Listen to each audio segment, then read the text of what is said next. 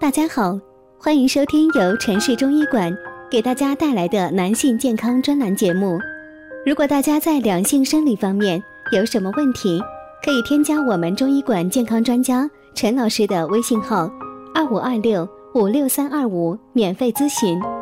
好了，现在由本栏目的主播为大家带来今天的节目。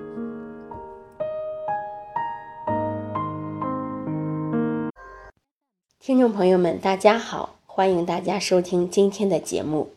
今天我们来讲一下关于头发的话题。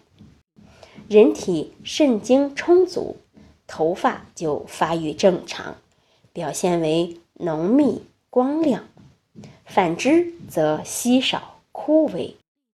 所以，中医美发第一法即为补肾。临床经验来看呢？肾脏功能出现问题的患者，大多伴有头发早白、发质差、脱发等症状。头发出现问题，大多是与肾脏有关。有许多因为脱发、白发等问题来咨询我的患者，我最后采取的治疗手段大多是补肾固本。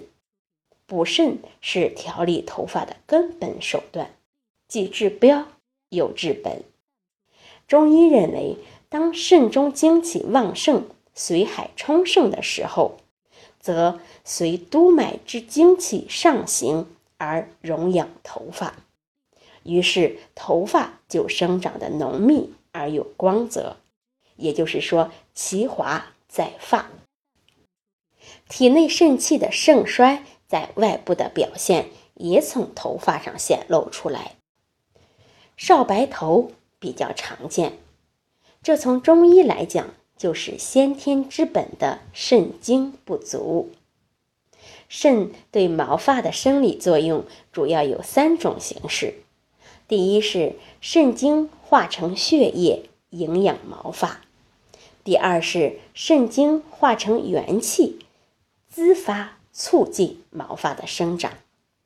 第三是肾经通过督脉和精气作用而充养毛发，督脉从肌里分出属肾，所以毛发的营养来源于气血，而其生机则根于肾。按照五行养生学说，黑色、咸味均与肾相关，归属于肾水系统。咸味的海产品多补肾，以海参、海虾为代表；黑色的黑芝麻、黑小豆、乌鸡都是补肾佳品。另外，猪腰子、核桃、韭菜也是补肾佳品。好，这就是我们今天讲的关于头发的话题，希望能对大家起到帮助。欢迎大家关注。评论和点赞，谢谢大家。